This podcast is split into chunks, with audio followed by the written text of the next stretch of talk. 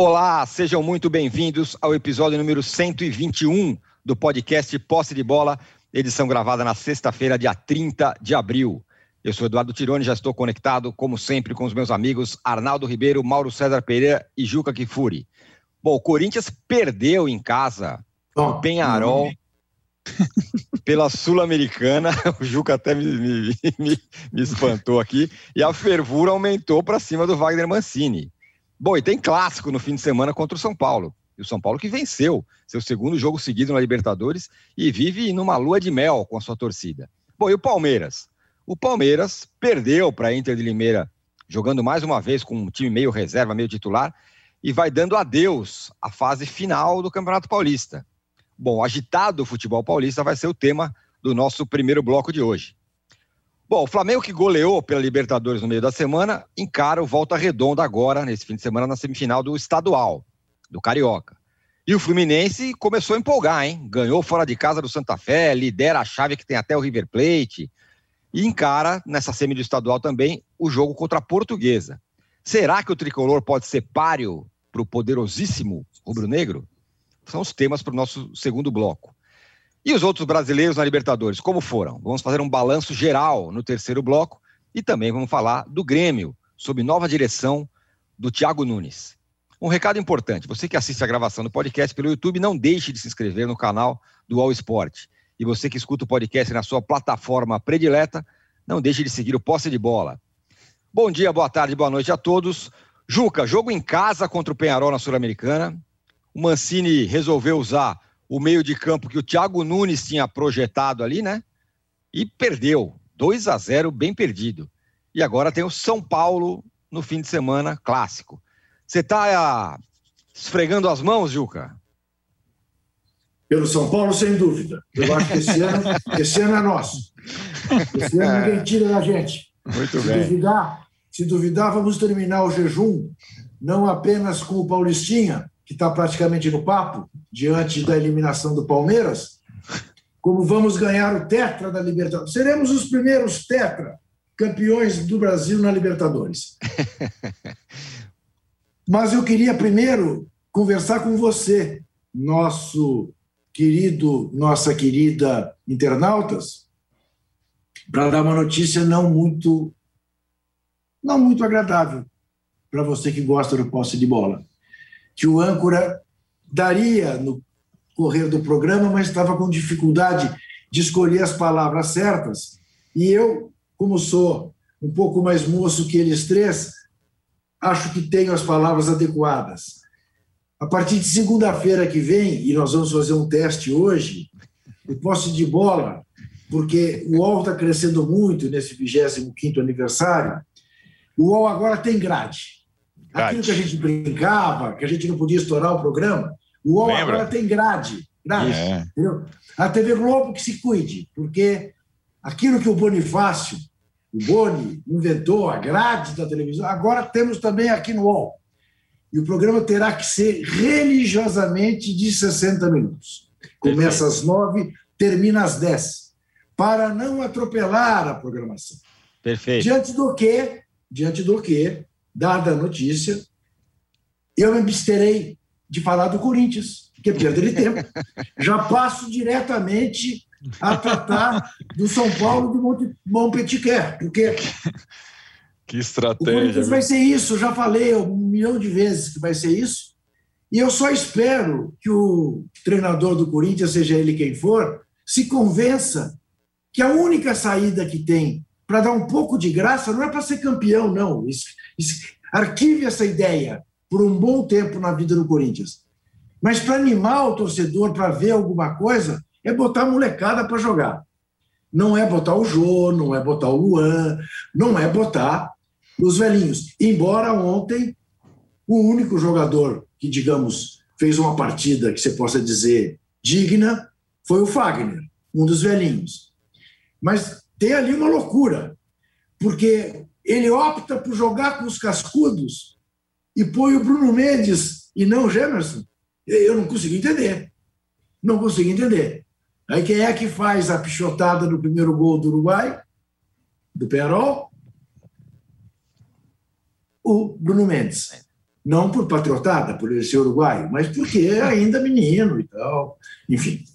É, então, se o Corinthians jogasse com os meninos, é provável até que perdesse para o Perol, que é um time bem armado. Mas teria um sabor especial e ganhariam tempo, ganhariam quilometragem, né? passariam a ser jogadores profissionais para defender o Corinthians. E não esses que não dão mais no couro. Né? Paciência. Então, eu prefiro falar do São Paulo. O majestoso, eu acho que o Arnaldo vai defender que o São Paulo não jogue com o time titular contra o Corinthians no sábado, no domingo. E por uma razão muito simples. Além do mais, se eu não estou enganado, anteciparam o horário do jogo, não é isso? Vai ser às quatro horas da tarde. É, a tentativa. O que tudo tentativa. indica vai ser. É. Eu, vi, eu vi em algum lugar isso já como certo, não é certo?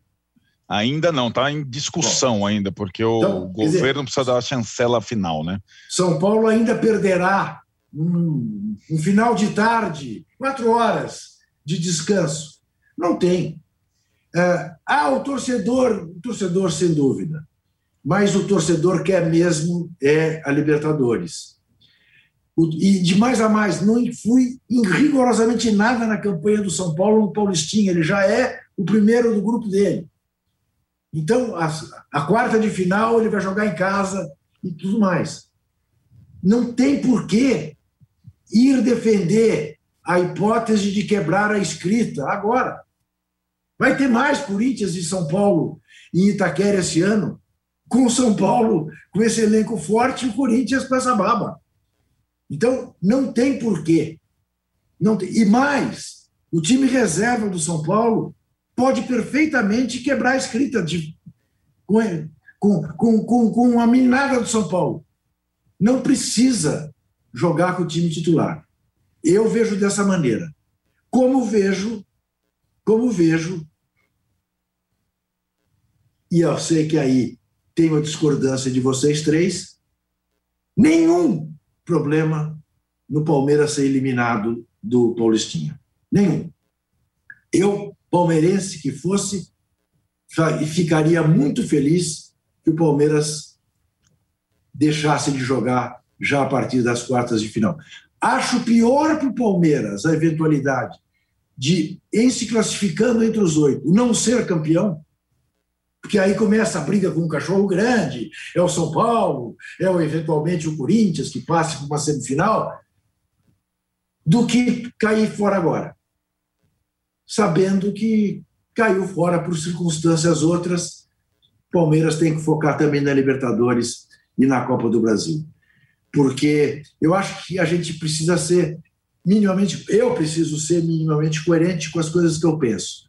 Como eu não dou a menor importância que o Paulistinha, e embora reconheça que no caso do São Paulo seja diferente por causa do jejum, mas como eu não dou a menor bola para o Paulistinha, eu quero mais que o meu time se use o Paulistinha para se preparar para, as, para os outros torneios. Ah, mas o Palmeiras ontem acabou jogando, botou quatro titulares de vez para tentar ganhar o jogo. É verdade. O Palmeiras não está abdicando deliberadamente do Paulistinha.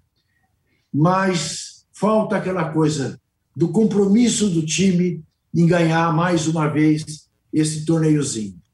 É, a cabeça do time não está no Paulistinha. Muito bem, Arnaldo, eu quero que você fale as duas coisas do Juca, na verdade as três, sobre o, a grade que o Juca falou. Não, brincadeira, as duas coisas. Eu queria falar, primeiro, é, com relação ao clássico do fim de semana. Muita gente fala, não, o jogo não é importante, pode jogar com reserva, mas uma boa parte da torcida do São Paulo está enlouquecida, acha que tem que jogar com todo mundo, é hora de quebrar tabu, agora é essa, tal. E a outra uhum. coisa é com relação ao Palmeiras, se afinal é importante ou não. Porque na minha cabeça não foi só o Palmeiras que jogou com reservas no Paulista, né? Os outros times também jogaram, muitas vezes. O São Paulo jogou, o Corinthians é. não. Mas jogou do... também. O Corinthians jogou também. No Rio, o Flamengo jogou a maioria, maior parte do, do campeonato. Santos. Com, com reserva, Santos. Santos, todo mundo, né? É. E o Palmeiras uhum. jogou com reserva e não classificou. E é o, o Santos pode ficar fora ainda, mas o Palmeiras está praticamente eliminado. Eu queria que você falasse dessas duas coisas. Tá legal, vamos lá. Começando pelo, pelo clássico de domingo, por São Paulo e Corinthians.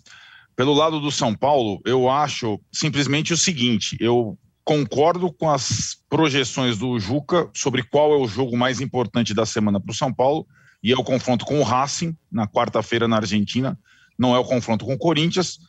Sim, tem a questão do tabu, tem a questão, o, o, o digamos, o desejo do torcedor, ele não pode ficar negligenciado. É, isso tem que estar, tá, ainda mais com uma comissão técnica estrangeira, e posso fazer o paralelo do Santos Ariel Roland contra o Corinthians, o impacto que a derrota para o Corinthians na Vila Belmiro depois de tanto tempo causou, né? Agora, a minha impressão, é, analisando o que vem fazendo o São Paulo com seus dois times, com seu grupo nessas últimas partidas, a maior chance de o São Paulo vencer o Corinthians em Itaquera é usar o time mais jovem. A maior chance do São Paulo vencer qualquer Corinthians, acho que o Corinthians vai com os garotos também, é usar os jogadores mais jovens, os jogadores que jogaram Itu, por exemplo, os jogadores, entre aspas, do time B. Por quê? Porque, além de tudo, eles têm mais mobilização para o clássico regional desde moleques do que os caras que estão jogando a Libertadores. E se você for pegar bem as escalações e estratégias do, do Crespo, tem sido assim: na Libertadores jogam os mais experientes, os mais velhos. Inclusive as substituições são feitas. E no Paulista ele usa é, muitas vezes os garotos em algumas oportunidades e o São Paulo tem garotos de qualidade. E acho que seria mais legal, inclusive, é, para o jogo em si, garotos do São Paulo contra garotos do Corinthians. E insisto, a maior chance do São Paulo vencer o Corinthians é usar o seu time reserva com garotos. Foi assim recentemente no Brasileiro, quando o São Paulo vinha de um mês parecido. Abril foi perfeito para o São Paulo agora, como lá atrás tinha sido novembro, dezembro, e o São Paulo resolveu jogar contra o Corinthians combalido com o seu time principal depois de poucos dias, perdeu o gol do Otero, lembra? O Corinthians jogou com os 11 atrás, guerreou, aí o Corinthians sabe fazer bem. O que, que o Corinthians tem dificuldade? Dificuldade mesmo. Criação. O Corinthians é um time, em termos criativos, quase nulo. Quando você vai e abre todas as compostas para o Corinthians jogar no seu campo com os 11 atrás, como gosta de jogar o Mancini, você corre o risco de tomar um gol no contra-ataque. Foi assim que o Corinthians ganhou a última partida. Só eu mostraria o videotape pro Crespo e do 1x0 gol do Otário e falava: ó, se jogar assim, os caras vão ganhar de 1x0 no contra-ataque. O Corinthians, por sua vez, aí tem várias questões envolvidas nas definições do que time vai jogar domingo, sobretudo o pescoço do treinador. Aí é, é, é ele entender qual solução é melhor para esse jogo, para o clássico, porque virou meio tábua de salvação, né? A, a, a, classificação, a gente falou da classificação do Palmeiras no Paulista comprometida, a classificação do Corinthians na Sul-Americana já está comprometida. Né? Ele só classifica o primeiro, ele empatou fora de casa com um time fraco e perdeu em casa para o maior adversário. Para se classificar na Sul-Americana, o Corinthians vai ter que praticamente ganhar as quatro partidas restantes para não depender de outro resultado. Ou seja, está indo para o vinagre. O Corinthians tem até o Brasileirão um campeonato, o Paulista. E pode até, vencendo o São Paulo, conseguir a melhor campanha no geral, tirar do São Paulo essa, essa situação e para um campeonato que está se avizinhando sem Palmeiras e talvez sem Santos, ser ele, mais uma vez, no campeonato estadual, onde é sempre forte, como foi o ano passado, só perdeu nos pênaltis do Palmeiras, ser postulante ao título do Paulistinha, para desespero do Juca. Mas para o time que o Corinthians tem, é o que temos. Né? E talvez é, rivalizar com São Paulo e Bragantino, Novo Horizontino, fazem boas campanhas aí mais para frente. Então eu acho que eu vislumbro um clássico mais jovem no final de semana, em quem é, em o, a responsabilidade maior, quem tem a perder com isso mais do que Corinthians e São Paulo é Wagner Mancini, técnico do Corinthians. Ele tem o clássico é mais importante para ele do que para qualquer outro elemento nessa, nessa situação toda. Em relação ao Palmeiras, é, eu entendo, o Mauro falou, né, o, Santos jogou com os reservas, o São Paulo jogou com os reservas, o Corinthians jogou com os reservas, o Bragantino jogou com os reservas e fizeram vários pontos aí, né? Então, já classificados por antecipação. Eu acho que tem as duas questões. Eu tenho falado isso aqui vocês são prova. Há umas duas semanas, cinco partidas antes do Palmeiras entrar agora na fase encalacrada total. O Palmeiras não vai disputar a fase final do Paulista. É um pouco o que o Juca falou, falta. por mais que às vezes tenham ali jogadores é, de bom nível competindo, o nível de entrega, concentração do jogo contra o Del Valle, contra a Inter de Limeira, mesmo com vários titulares em campos, é completamente diferente. É, e acho que para a maratona do Palmeiras, o time que mais jogou na temporada passada, sim vai ser um conforto, sim não vai ter grandes arranhões, porque o Juca bem mencionou, não teve confronto direto com os principais rivais para eliminação, porém, sim, é um baita de um vexame, como é qualquer não classificação de time grande em campeonato estadual. É um vexame. O Botafogo não está nas finais do Rio, o Vasco não está nas finais do Rio, é, o Goiás não está na final, nas finais do Goiano e assim por diante. Nessa forma do Paulistinha, não passar de fase com time juvenil, júnior, sub-20, reserva, alternativo, é sim um vexame. É, e, e, e o Juca falou bem: o jogador não entra ali para perder. Eu falei ontem para você, Tironi, para o Mauro, que tive a oportunidade de fazer uma pergunta para o Patrick de Paula nesse meio de semana, lá no Seleção Sport TV, e perguntei isso. É, é, ser eliminado do Paulista tem alguma consequência? Ele falou: nós queremos defender o título que é nosso. Ele falou: eu fiz o gol de pênalti do título, eu me criei fazendo um gol de pênalti na final do Paulista contra o Corinthians. O título é nosso, a gente tem que defender o jogador do Palmeiras. Então, o jogador do Palmeiras não entra lá para ficar dando chapéuzinho para perder. Porém, o time colecionou tantas atuações ruins no campeonato desde o começo que já era. E acho que aí é, vai ter o carimbo do vexame, mas a médio prazo vai ser bom por conta do calendário completamente estrangulado, que em maio, para quem avançar no Paulista, será pior do que foi abril. É, agora, Mauro, é, tá um embate aí, né? A torcida do Palmeiras está falando, ah, isso aí não vale nada, não sei o quê. Muita gente, como o Arnaldo e como você mesmo está dizendo, o Juca não, que é um vexame não se classificar. Outros times também eh, jogaram com reservas e se classificaram. O São Paulo mesmo, acabou de falar.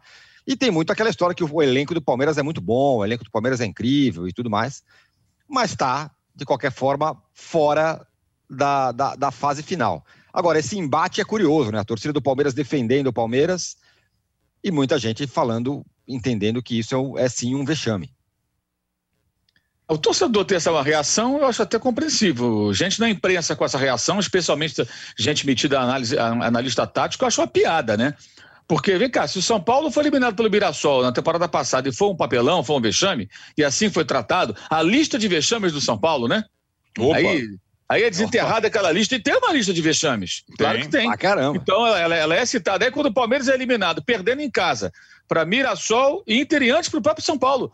São três derrotas em casa consecutivas. São Paulo, Mirassol com Muralha pegando o pênalti, amigo tem esse, esse, esse requinte de crueldade. Muralha, o goleiro que não pegava pênalti, pegou contra o Palmeiras, que já perdeu com Gustavo Gomes na prorrogação contra o Defesa e Justiça, perdeu a disputa de penais para o Defesa e Justiça e perdeu para o Flamengo quando teve dois match points para liquidar a Supercopa.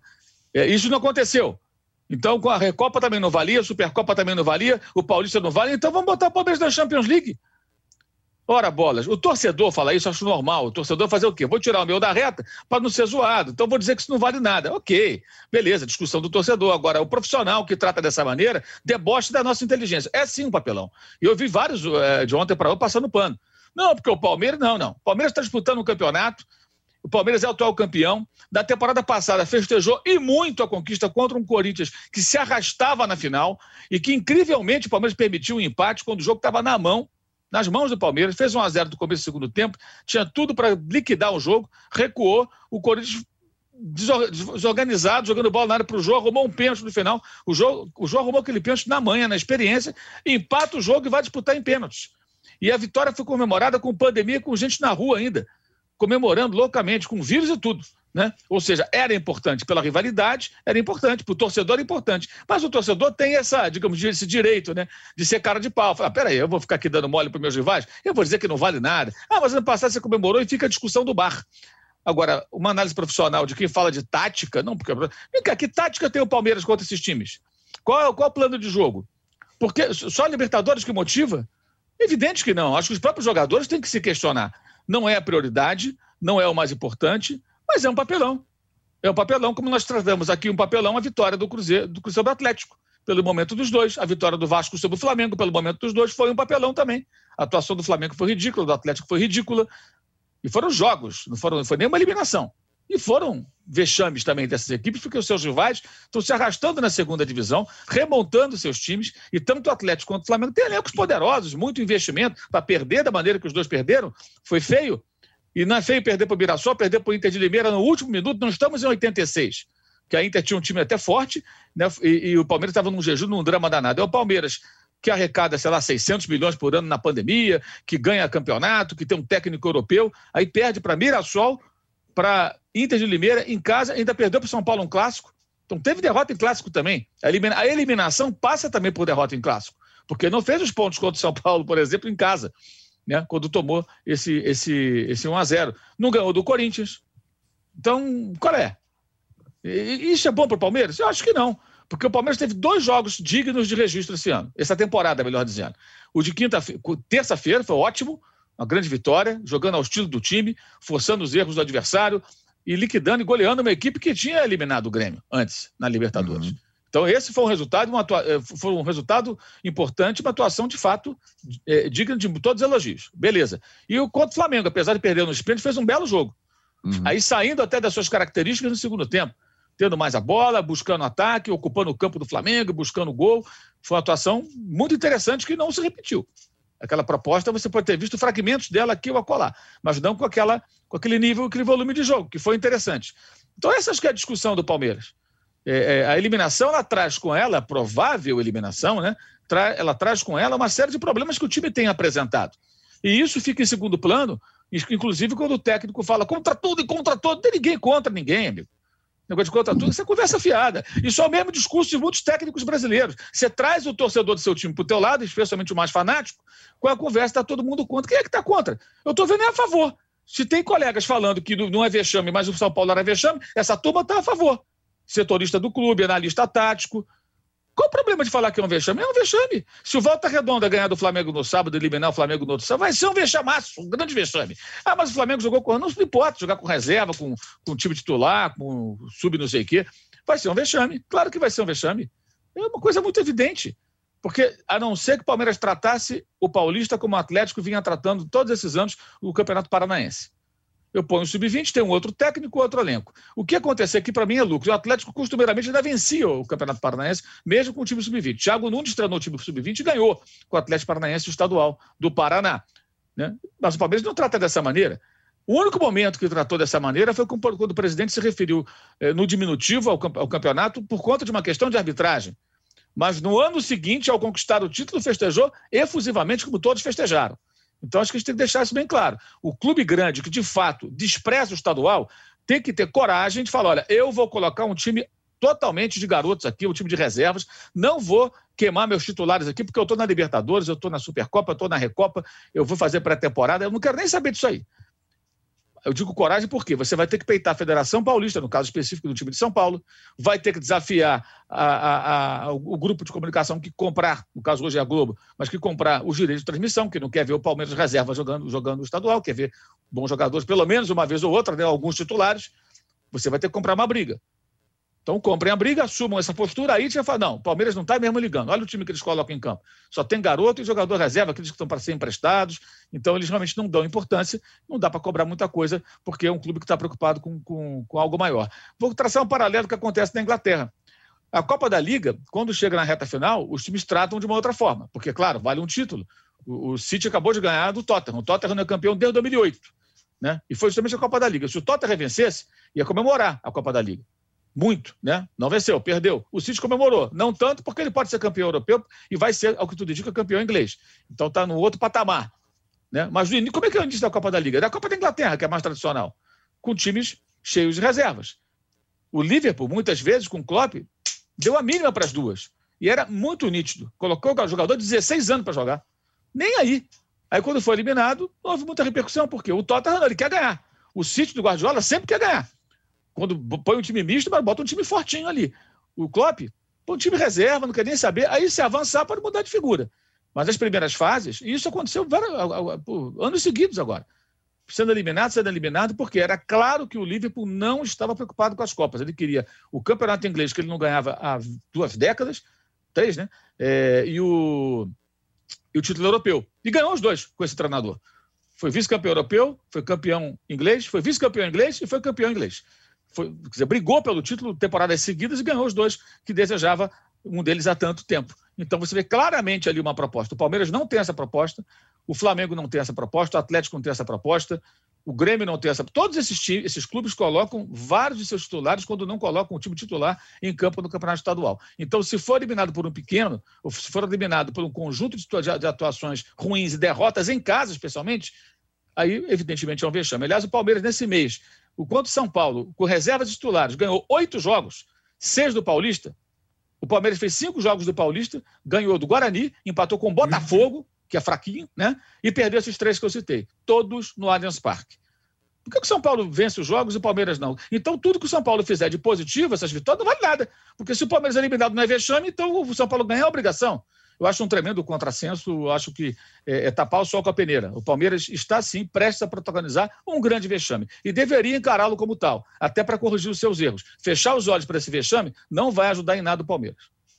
Muito bem. É... Juca, só para completar, pega uma carona rapidinho sobre o que o Mauro falou, de, de os clubes se que você falou assim, ah, não vai ser, para mim tudo bem, ser eliminado, não tô nem, não tá nem aí e tal.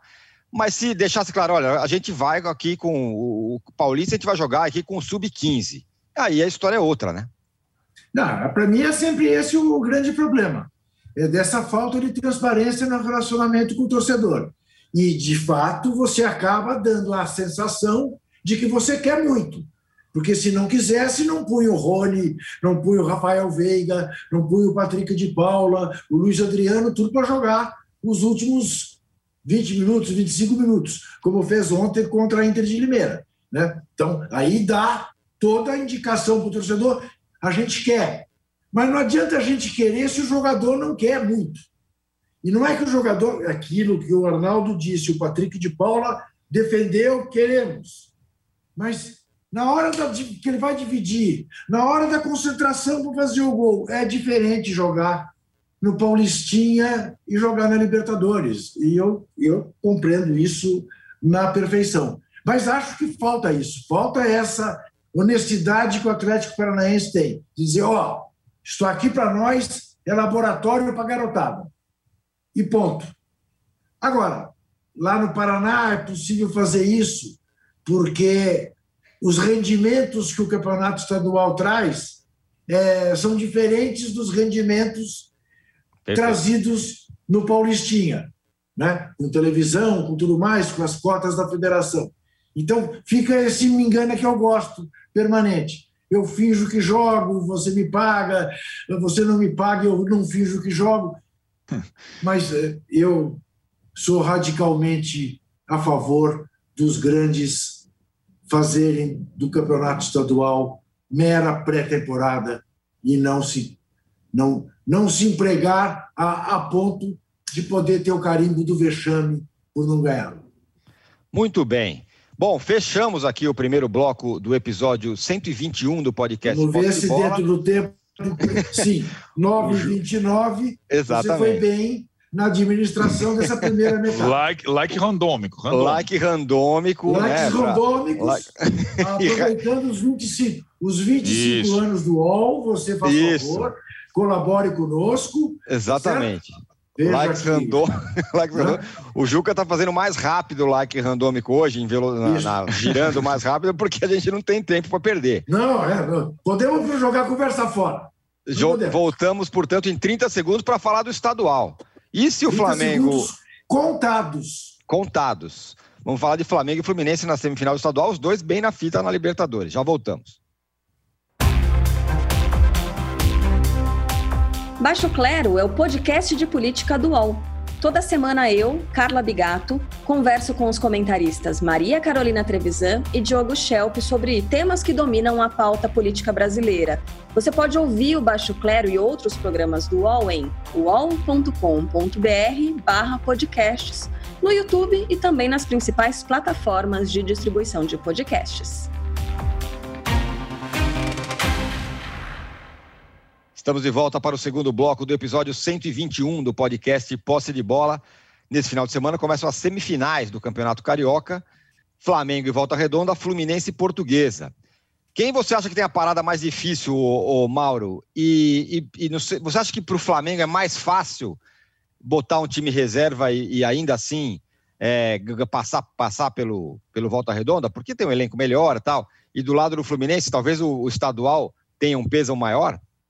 Eu acho que os dois times pequenos se equivalem. O Volta Redonda liderou quase todo o tempo, a Portuguesa acabou passando Volta Redonda na reta final. A Portuguesa é um time até bem interessante, que ataca muito, cria muita situação, fica com a bola, sai jogando lá de trás. Time bem treinado, surpreendente até. O Volta Redonda é um pouco diferente, um pouco mais defensivo, mas acho que se equivalem. o Flamengo tem um elenco melhor que o Fluminense. Obviamente, o Flamengo tem mais, digo, obrigação, mas os dois acho que tem que passar. O Fluminense contratou um caminhão de jogadores agora, são duas partidas. Agora, ambos têm jogos pela Libertadores, então vão ter que analisar bem o que vão, o que vão fazer. O Fluminense contra o Madureira foi todo reserva, né? Teve acho que um titular no, no domingo, mas já estava eliminado da, da, da, Eliminado não, já não tinha mais chance de ganhar a Taça Guanabara, mas ganhou de 4 a 1 E o Flamengo botou um time reserva com alguns titulares em campo contra o Volta Redonda. E agora os dois estão estudando o que fazer. O Flamengo viaja, por exemplo, no domingo, né? Joga sábado, viaja domingo. E o Fluminense volta, volta para a Colômbia, né? joga domingo e já tem um jogo na Colômbia, vai viajar segunda-feira, é, é, é, naturalmente.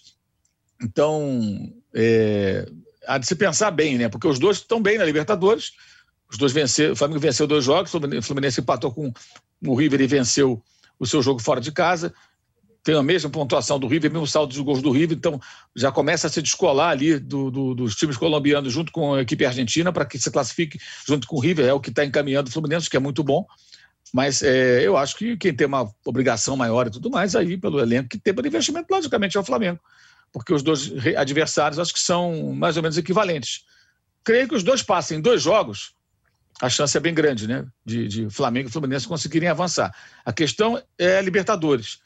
Né? Porque nos jogos de volta, se eles precisarem de resultado e tiverem tropeços na Libertadores no meio de semana, o Fluminense em Barranquilla e o Flamengo em Quito, é, talvez tenham que de novo pensar na Libertadores na outra rodada e colocar um time mais fraco. Mas se conseguirem bons resultados na Libertadores, os jogos de volta dá para encorpar mais com titulares e assegurar a classificação. E vão ficar tendo que equilibrar prato aí nessa situação até o final aí dessa, dessa fase aí de reta final estadual com, com, com a Copa Libertadores da América. Né? Mas acho que os dois têm boas possibilidades de passar. O Flamengo tem até mais obrigação pelo elenco que tem, pelo investimento que foi feito, pelos jogadores que possui, é, especialmente que são dois jogos. Se fosse um jogo só, acho que os pequenos seria menos complicado. Né? Um jogo, acerta um jogo bom ali, de repente tu elimina um grande. E volta é bem mais complicado, é bem mais difícil. Né? É. Ô, Juca, é, na Libertadores, o Flamengo foi lá, passou o trator, ganhou 4 a 1 é, deu uma, uma pequena bobeada ali no meio do caminho, mas ganhou de 4 a 1 Mas surpreendente mesmo tem sido o Fluminense, que é o líder da chave, que tem nada menos do que o River Plate. Foi lá, Santa Fé ganhou de 2 a 1 dois gols do Fred fora de casa. Estão deixando o tricolor sonhar, hein, Juca? É, são duas coisas que eu quero pontuar. Quer dizer, primeiro, ainda bem que estamos falando uh, do Flamengo também na Libertadores, porque a gente não pode fazer um posse de bola é o primeiro posse de bola depois do gol do Pedro, sem fazer referência ao gol do Pedro. Rapaz, é porque que golaço. Eu fui, eu fui dormir feliz da minha vida, como eu ia dormir quando era criança e via certos artistas fazerem certos gols. Ah, eu, bom, como o mau humor anda generalizado e não não há como negar, infelizmente temos motivos de sobra, mais de 400 mil motivos para não andar de bom humor, ainda com o ministro da Fazenda criticando as pessoas longevas e criticando quem entra na faculdade com subvenção uh, do governo, mas enfim, o gol do Pedro foi assim um oásis. Ah, no mau, no mau humor, eu ouvi gente dizer: é bom, estava 3 a 1 queria ver se ele fazia aquele gol com 0 a 0 Ele fez um gol que merecia uma placa no Maracanã. E o Fluminense, o que dá mais me agradando é ver a capacidade do Roger em trabalhar de uma maneira diferente da que ele estava acostumado a trabalhar com os outros times que dirigiu. ele, eis que o Roger montou um time reativo. Eis que o Roger que Mas o Bahia era, Juca. O Bahia era assim, o Bahia era super é. reativo. É, mas acompanhei menos no Bahia do que a gente viu. Para mim, a marca registrada do Roger é um Grêmio. Né? Era um Grêmio que depois o Renato desenvolveu. É, é impressionante o que o Fluminense está sendo competente para conseguir os resultados que tem conseguido, tanto no estadual como na Libertadores. E esse menino Kaique, se der uma amadurecida, vai longe. Vai longe. Ele precisa parar de reclamar de arbitragem, precisa parar de simular pênalti, mas você vê que ele é habilidosíssimo. Se Luiz Henrique também é um jogador interessante. Eu estou gostando muito do Fluminense. Vi com muito agrado a atuação do Fluminense contra o Santa Fé. Ah, é, para mim, a maior surpresa dos brasileiros ah, nessa Libertadores. E a surpresa positiva, né? enquanto o Atlético Mineiro é, é decepcionante. O Arnaldo, o Gujuca falou do golaço absurdo do Pedro, e aí e aí tem, tem outros 19 times na Série A que, se tivesse o Pedro, seria absolutamente tranquilamente titular do time. E ele no Flamengo entra às vezes e tal, para você dar, dar uma dimensão do, do poder do elenco do, é, do Flamengo. Né? Tem ele e tem o Gabigol, ele nem titular ele, é no Flamengo. É... Agora, é... essa história do que a gente falou do Palmeiras agora, né? Pô, se o Palmeiras não passar, é vexame. No caso do Flamengo, esse negócio não é mais potencializado ainda diante da diferença dele para os outros? E você acha que o Flu é o time que pode tirar uma casquinha nessa? Bom, vamos lá. É, sim, o Flamengo é, tem que. Eu acho que, na verdade, os dois têm responsabilidade e favoritismo no estadual do Rio para fazerem um Fla-Flu na decisão, seja com reservas ou titulares. É mais ou menos a mesma discussão que a gente vinha tendo em relação ao Palmeiras. Eles sobram. E hoje o Fluminense, claro que não dá para comparar o Flamengo, uh, time titular, a uh, qualidade de alguns jogadores, tá, mas o Fluminense decidiu formar um elenco caro também, né? Um elenco bem caro. O Fluminense é, amplificou a sua folha salarial consideravelmente, com vários reforços e tudo mais. O que eu acho, Tirone, é, dessa discussão é, saborosa sobre a estratégia dos dois que estão correndo na mesma raia depois de muito tempo, certo? De muito tempo, em estadual, em Libertadores e tudo mais, é você perceber hoje que se forem as mesmas estratégias, usar o estadual a equipe alternativa, hoje o Fluminense tem uma equipe reserva com as contratações, como mostrou em algumas situações precoces ainda, os caras estão começando a jogar agora, uma equipe reserva em condição é, não muito distante do time titular, tecnicamente falando, o que não acontece com o Flamengo. O Flamengo tem um time reserva bom, mas os, os reservas em condição de ameaçar os titulares só, só tem o Pedro. O Vitinho está entrando bem. O Rogério sempre tem feito um bom trabalho com o Vitinho, mas você sabe que é o único clube do Brasil que de fato existe uma diferença gigante entre o time titular, que é excelente, e o time reserva. O Fluminense não. O, mesmo tendo o Fred como seu principal jogador no time principal. Eu acho, o Juca falou do Roger, é, está muito no início ainda. Os inícios de trabalho do Roger normalmente são bons. Agora, o Fluminense, que tem uma espécie, eu até lembrei com você, né, Tirone? Parece uma, um resgate de autoestima da época do Botafogo do Jair Ventura na Libertadores, né? Putz, Libertadores, fase de grupo, River Plate, vitória fora, tem uma tem uma energia ali que o torcedor não sentia há muito tempo. Uma e acho que o Fred catalisa isso, né? O cara é o, é o ídolo máximo recente e voltou a jogar em alto nível. Pouca gente esperava. Eu mesmo desconfiava. Ele tá jogando em alto nível. Qual que é a grande é, armadilha para o Roger? Conseguir lidar daqui para frente nas, nas horas decisivas com tanto jogador experiente sem poder juntar todos no mesmo time e ao mesmo tempo administrar as vaidades e tudo mais. Teve um momento na partida contra o Santa Fé crucial em que ele fez uma escolha muito discutível. ao tirar o Biel, que tinha acabado de entrar, um moleque, quase fez um golaço, que seria o terceiro gol, para colocar o Danilo Barcelo depois da expulsão do Egídio, sem querer mexer nos grandões. Então ele optou, não, o moleque vai, o moleque vai entender que ele jogou só 11 minutos, eu posso tirá-lo. Sem o Biel, o Fluminense ficou sem contra-ataque, sem velocidade, ficou se defendendo o tempo todo e não fosse o goleiro teria tomado o empate e talvez a virada. Ele Mas você não fez... acha que ali ele errou, Arnaldo, por não tirar o Bobadilha, que também tinha acabado de entrar, e não eh, necessariamente um dos cascudos? Não, exatamente, Juca. Os cascudos que entraram, os experientes, ah, tá. Casares, tá. Casares e Bobadilha, não tá. tinham muita função mais no jogo. Mas ele não foi mexer no Casares, nem no Bobadilha, que tinha acabado de entrar eu vou tá. mexer no moleque. E ah, acho tá. que é, um, é, entendeu, né?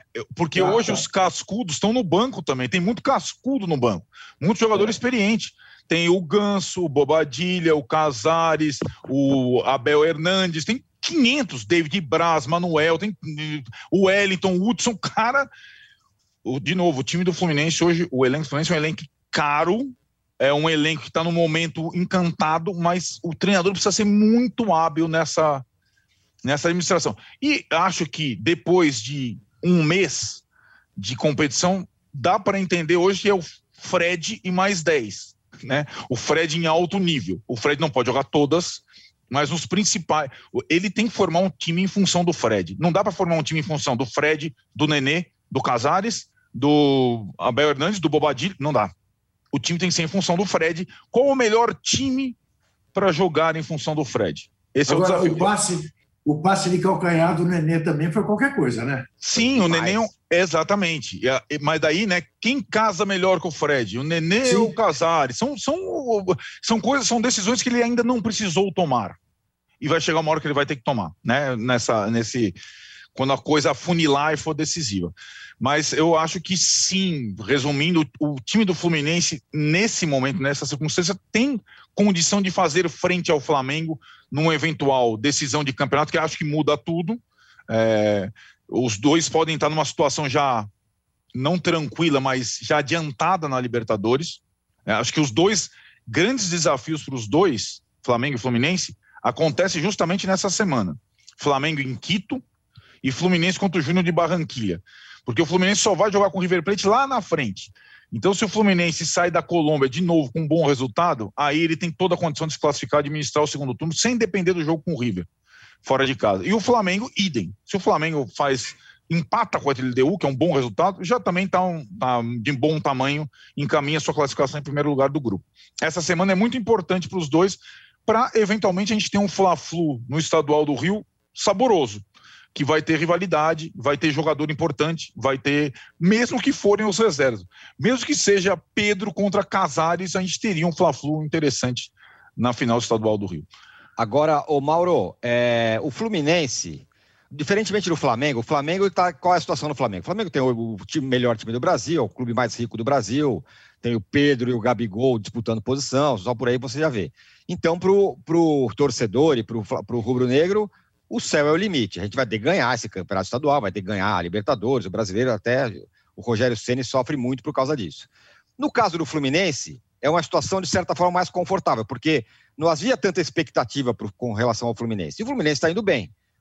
É, qual é o limite do Fluminense? Se o limite do Flamengo é ser campeão, qual pode ser o limite do Fluminense? Porque uma hora a torcida vai, vai ficar mal acostumada, né? Com a, com a boa fase se ela continuar.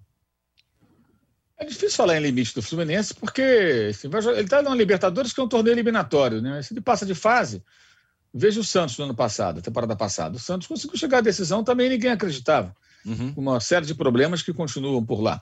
É, vai depender de como esse time vai se ajustar. Eu acho que assim, o, o, o limite do Fluminense a gente vai conhecer mais adiante. É, hoje parece ser um time para fazer talvez uma boa campanha na Libertadores, mas não brigar por título, que pode ser campeão carioca. É, mas eu não sei. É, vamos ter que ver à frente. O Kaique vai embora né, para o Manchester City, já está vendido, para o Grupo City, na verdade, né? Não sei para que clube eles, eles vão, vão levar o garoto. É, só acho que ele vai ter que fazer uma escolha muito rápida, porque esse jogo da, da, da quarta-feira, a vitória eu achei muito importante. A vitória teve esse lado aí de time de guerreiros, mas o Fluminense não pode ficar contra o Independente Santa Fé, que é um time fraco, limitado o time, durante boa parte do jogo, 11 contra 11, só se defendendo com 25% de posse de bola. E eu, qual a importância da posse de bola na análise aí? Você está com pouco tempo de posse de bola, porque o adversário está em cima de você o tempo todo, despejando bola na área, e sem criar muita coisa, mas na pressão, na pressão. E eram 11 contra 11, até o Egídio conseguir ser expulso. O Egídio, com um elo fraco da defesa, fez o cruzamento para o segundo gol, depois ele acabou sendo expulso tolamente. Aí compromete o time. É, por quê? Porque são dois caras que jogam sem a bola. Eu estou com o Arnaldo. Você tem que sacrificar um pouco a galera toda por um jogador, esse cara é o Fred. É, em algumas situações do jogo, pode sair o Fred e entrar o Nenê, para segurar uhum. mais a bola, para reter a bola, para tomar uma falta, para dar uma, uma cadenciada no jogo. Aí vai bem. Os dois juntos, e o time, o time, veja bem, o time fica com a bola 25% do tempo. Então, 75% do tempo a bola está com o adversário. Aí você tem que fazer o quê quando a bola está com o adversário? Você tem que marcar, você tem que combater, você tem que fechar caminho, você tem que, você tem que dificultá-lo. Oito correm e dois não correm, porque não correm dá uma cercada ali, mas não volta, não marca, não dá pique, não, não dá para eles. Um vai fazer 40 anos daqui a pouco, outro tem 30 e tantos, 36, né? É, e é o centroavante. Então, são jogadores já no, no estágio da carreira, muito difícil ter os dois juntos contra adversários é, é de jogos é, é, em que o, o, o, time é mais, é mais exigido. E os dois garotos ficam muito sobrecarregados, tanto o Luiz Henrique quanto o Kaique, porque eles têm que correr mais ainda sem a bola. E aí você acaba usando o talento, de, especialmente do Kaique, para quê? A energia do Kaique para quê? Não para ter a bola e, e, e, criar, e sim para ficar o tempo todo voltando para marcar, fechar espaço. É. Isso é, uhum. é, e isso é muito complicado. Agora, se você tem um Fred, que só vai dar uma cercadinha ali e tal, e tentar prender um, um, a atenção do, dos zagueiros adversários, e, e, um outro jogador que ajude sem a bola, aí já muda de figura. Então, acho que o Roger vai ter que fazer alguma escolha. Acho muito difícil jogar várias partidas dessa maneira. Esse jogo com o Santa Fé, por exemplo, o Fluminense, mesmo quando estava um a um, é, teve o time adversário em cima dele o tempo todo. E eu acho que dá para fazer algo diferente. A vitória foi ótima, maravilhosa, sensacional, a torcida comemora. Mas se você olhar o geral, essa combinação está bem complicada, eu acho, de ter Fred e Nenê. Uma coisa é o Campeonato Carioca contra os pequenos, a outra é você jogar assim jogos mais desafiadores. Que Libertadores tem isso, né? Mesmo contra o adversário que não é dos melhores para o padrão de uma competição internacional, os caras estão em casa, o time grande da Colômbia vai te pressionar. Impressionou. E o Marcos Felipe fez ótimas defesas, uma no final espetacular. Né? Praticamente o lance que definiu a vitória do Fluminense. Então o Roger vai ter que fazer algumas escolhas e essas escolhas envolvem muito o ambiente e o vestiário. Né? Porque você tira o Nenê, o Nenê nunca gostou muito de sair. Ele tem que ter maturidade e pensar que ele pode ajudar, como o Fred tem sido muito maduro com relação a isso. O Fred, quando voltou ao Fluminense, ficou na reserva, né? depois voltou a jogar como titular. Ele sai numa boa do, do jogo, tiver que sair no intervalo, aos 15 segundos do tempo. Você não vê o Fred reclamando.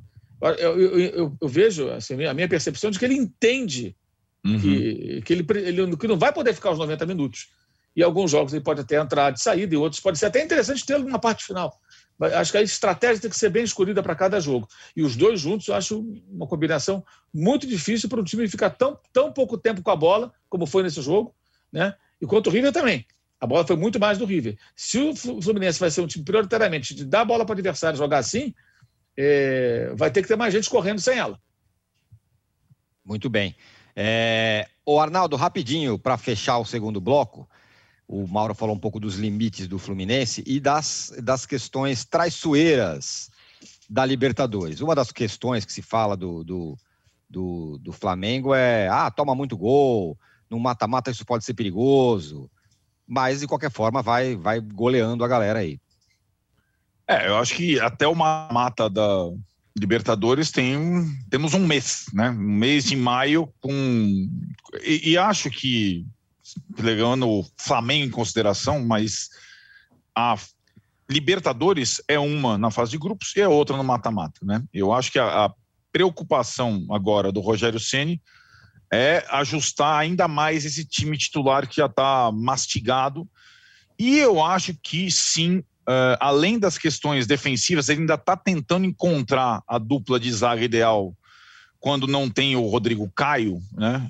É, é curioso que quando ele uh, atuou com o time que ele falou mais alto e mais defensivo, ele também tomou gol, né? Com o Arão de volante, com o Gustavo Henrique de zagueiro, tal, tal, o time mais. O Pedro na frente, que era o time. Ah, o melhor time para bola aérea é esse aí que eu atuei, com, era um time mexido ele também tomou gol, então acho que tem algumas coisas a ajustar, mas eu acho também que, pegando o encantamento do Juca em relação ao gol do Pedro, eu acho que o Pedro precisa jogar mais minutos.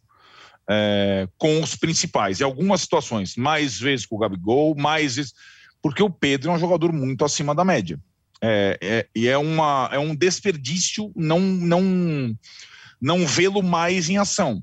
Aí fica sempre a questão: eu sei quem você tiraria, quem poderia, já que o time já é super ofensivo. De novo, eu acho que o Pedro, é, devido às oscilações do Bruno Henrique e do Everton Ribeiro, pode ser utilizado na vaga de um dos dois em algumas circunstâncias de início, aproveitando o fato de Gabigol ser um jogador versátil, dependendo do adversário, dependendo das circunstâncias, dependendo, evidentemente, é, da, da situação dos outros titulares.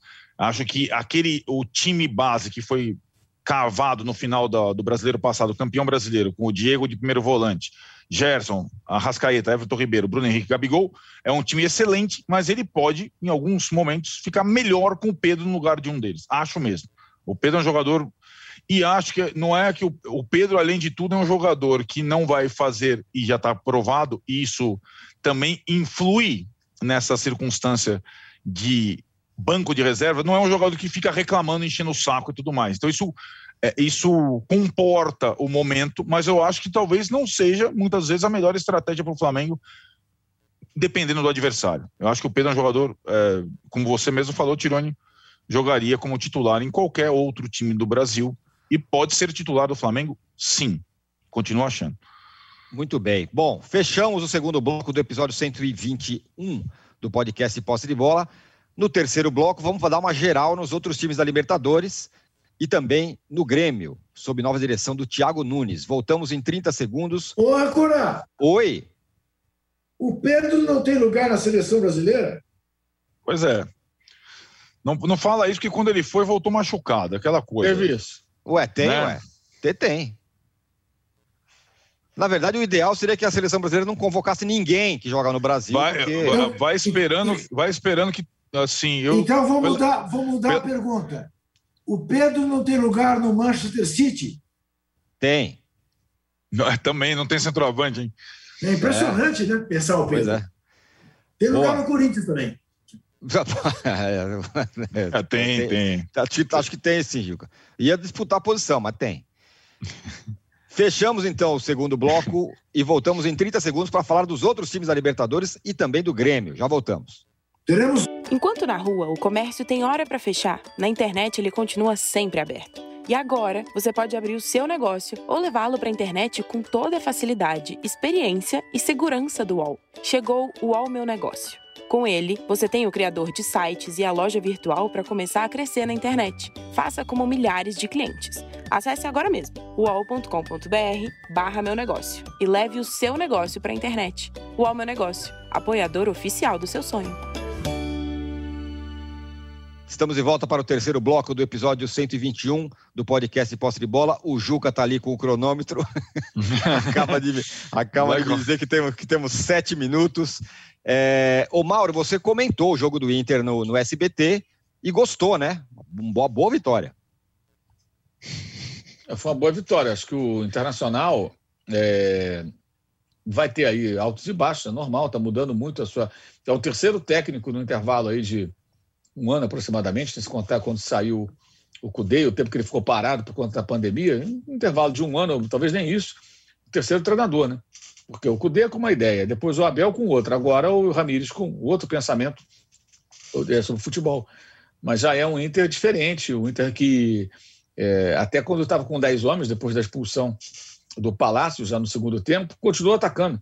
Lógico, se defendendo mais, mas não abriu mão do ataque, como é tão comum, né? O time que está ganhando 3 a 0 tem um jogador expulso, se fecha ali e abraça aquele placar. Não, o Inter fez alterações, colocou jogadores do, que vieram do banco para continuar tendo força ofensiva, Marcos Guilherme e o Yuri Alberto, que marcou ainda o quarto gol. É, gostei bastante do Inter, acho que ainda vai ter jogos que vai ter queda, normal, uma mudança muito brusca aí na forma de, de pensar e de montar a equipe, mas acho que é um caminho interessante. Eu acho que o Internacional aos pouquinhos vai apresentar progresso. Não sei se para ser campeão de Libertadores, brasileiro, talvez não. Até porque o Inter está cortando custos, tanto que não vai nem ficar com o Rodinei, que está emprestado pelo, pelo Flamengo, e já comunicou o Flamengo que vai devolvê-lo. E o Rodinei fez bom jogo, inclusive, os dois últimos jogos foram bons. deu assistência no final de semana, duas pelo Campeonato Gaúcho, fez um gol e deu uma assistência para o Cuesta no primeiro gol. E fez um jogo bem aceitável. Mas o Inter está cortando custos porque quer adequar, sua, é, adequar as suas despesas à sua realidade financeira no primeiro momento. Né? Que é o que todo clube tem que fazer, né? Está com o presidente novo e então isso pode significar algumas limitações mas acho que a ideia e tudo mais, ela parece que aos poucos vai caminhar, apesar da impaciência de quem pedia a demissão do técnico espanhol 52 dias depois de assumir o cargo, porque perdeu um jogo a 3.600 metros de altura. Uma atuação muito ruim, é verdade, mas daí para demitir o cara é o fim da picada. Mas já tinha gente que não queria mais o sujeito lá. Teve gente que falou: não, esse jogo posicional não serve. É o que eu digo, avisa lá na Inglaterra, porque o tal do Guardiola vai levantar mais umas taças com essa coisa aí de jogo posicional, né? Que tanto se falou no tempo lá do Domenech. Não dá, né, gente? Aí, é, aí fica complicado. O, o, Arnaldo, o Cuca vai lá, manda trazer o Tietchan. O Tietchan falha e entrega um gol. E aí o Hulk, que brigou com o Cuca, vai lá e resolve a parada e ganha por 2 a 1 um. Será que o Cuca vai conseguir ter um pouco de paz e acertar esse time? Coisa que o Thiago Nunes, pelo menos, já começou bem, né? No Grêmio. É, acho que o Thiago Nunes chegou no Grêmio depois da Ectacombi, né? Da, da era Renato, da eliminação da Libertadores, e aí chegou com a perspectiva de ser um cara que conhece os torneios que o Grêmio vai priorizar na temporada sul-americana e a Copa do Brasil. Ganhou as duas já. E foi, chegou bem lá. Chegou com uma. Aqui ele chegou com uma grande interrogação no Corinthians. Lá ele chegou com uma perspectiva ele tem uma boa imagem em relação aos gaúchos, sobretudo, porque no grande ano do Atlético Paranaense, ele triturou os gaúchos nas competições. Né? Ele eliminou o Grêmio, foi campeão em cima do Inter, no Beira Rio, blá blá blá. E acho que eh, o começo é bom, porque o resultado contra o Lanús, que é o time mais forte da chave, o Lanús tem a história né, de representar a final da Libertadores, a Libertadores do Luan, do Corinthians hoje. Mas o Grêmio encaminhou já, com duas vitórias importantes, a sua classificação na, na Sul-Americana. Então foi um bom, é um bom início, ainda numa raia diferente da do Inter. Então é um, é um trabalho, ele não vai ficar sendo muito visado nesse momento. Ele não tem responsabilidade de o Grêmio não estar na raia do Inter, né? Então acho que eu, eu, em relação ao Cuca, a semana foi como você falou, tá? Hulk 2, Cuca um, vai. Como foi o resultado contra o América de Cali. Hulk 2, Cuca 1. Um. Detalhe que o Cuca ainda estava suspenso, né? E quem teve que falar sobre. Quem fez a alteração na prática? Tudo bem que o Cuca foi lá, ligou, mandou WhatsApp e tal, e entrou no intervalo, é, definiu a partida e depois o Cuquinha foi lá dizer que o Hulk pode jogar principalmente como centroavante e tal. Enfim, ainda está muito longe, Tirão, de ter paz e ter um time ideal atlético. O Tietê foi o jogador de confiança, o último a chegar, o primeiro a jogar. O Cuca adora e não vem encantando o torcedor do Atlético, que não entende muito bem esse critério e falhou no gol. Mas como o Zaratio se machucou teve uma entorse feia no tornozelo, vai continuar jogando Tietchan. Tietchan mais 10 por enquanto, mas o Cuca acho que vai ser questionado, observado com lupa enquanto durar esse período maio desafiador, que é fase de grupos da Libertadores, decisão no Mineiro, possivelmente com o Cruzeiro, e aí vai ver o fantasma daquela derrota anterior no clássico que o Cruzeiro ganhou de forma surpreendente. Cuca ainda está longe da paz. Agora, o fala Juca. Não, é um minuto. Não, vai, manda um para ele. Manda pra, tem que mandar para ele. Tem que mandar para ele. então vou mandar para você já. Tem Juca, sinais, sinais. Que é o seguinte: o Ariel Holan vai lá, perde o clássico para o Corinthians, a torcida resolve protestar na frente do prédio que ele mora. Ele fala: então tá bom, então eu tô indo embora, tchau, obrigado. E aí o, o Santos vai lá e joga contra o Boca, se complica também na Libertadores. Eu só espero que isso não aconteça com Hernan Crespo domingo, depois do jogo em Itaquera. que ninguém vá soltar fogos na porta da casa dele, por causa de uma derrota, a décima primeira em 14 jogos. Eu só isso oh, que eu tá, espero. Tá, tá, tá anotado aí, tá na colinha. E espero, e espero em homenagem a Kevin De Bruyne. Que homem! Que, ah, que jogador! Que, que, jogador! Que jogador, hein? Que Mas jogador. Fala, fala aí, você tem tempo ainda para falar do Santos, Juca? O Santos, no Santos, o Santos esse ano é candidato à Série B. Infelizmente. Infelizmente. Muito bem. Tomara que reaja. é. porque tem um presidente que está disposto a fazê-lo. Mas é muito difícil a situação do Santos. Alguém esperava que o Santos ganhasse do Boca Juniors? Até fez um primeiro tempo decente. Mas Carlitos Teves é uma espinha na garganta é. Santista. Nossa, estava no Desde 7 o 7x1, eterno 7x1. Curitiano, da... vive, Curitiano vive de saudade. Desde a final da Libertadores, né? Contra o Santos, né? Que ele fez gol também, no Morumbi. Também, tá, tá, também, isso. Muito bem, senhores. Ó, com 60 minutos cravados, nós fechamos o episódio 121 do Posse de Bola. O teste realmente funcionou. Quando que a gente volta, Arnaldo? Segunda-feira, às nove da manhã, das nove às dez, né, Juca? Impreterivelmente das nove às dez, às dez na segunda-feira. Repercutindo também a final da Copa do Nordeste, que eu acho que é o grande jogo desse final de semana no futebol brasileiro. É verdade. Bahia e Ceará é melhor que qualquer jogo do estadual nesse final de semana. Mais desafiador. Mais do que o majestoso. Não é isso? É verdade. Segunda-feira teremos uma pessoa feliz aqui. Exatamente. isso. valeu, valeu Mauro, valeu Arnaldo, valeu Juca, obrigado Paulo, obrigado Rubens no, no backstage. Voltamos segunda. Abraço. Você pode ouvir este e outros podcasts do UOL em uol.com.br podcasts. Posse de Bola tem pauta e edição de Arnaldo Ribeiro e Eduardo Tironi, produção de Rubens Lisboa, edição de áudio de João Pedro Pinheiro e coordenação de Juliana Carpanês.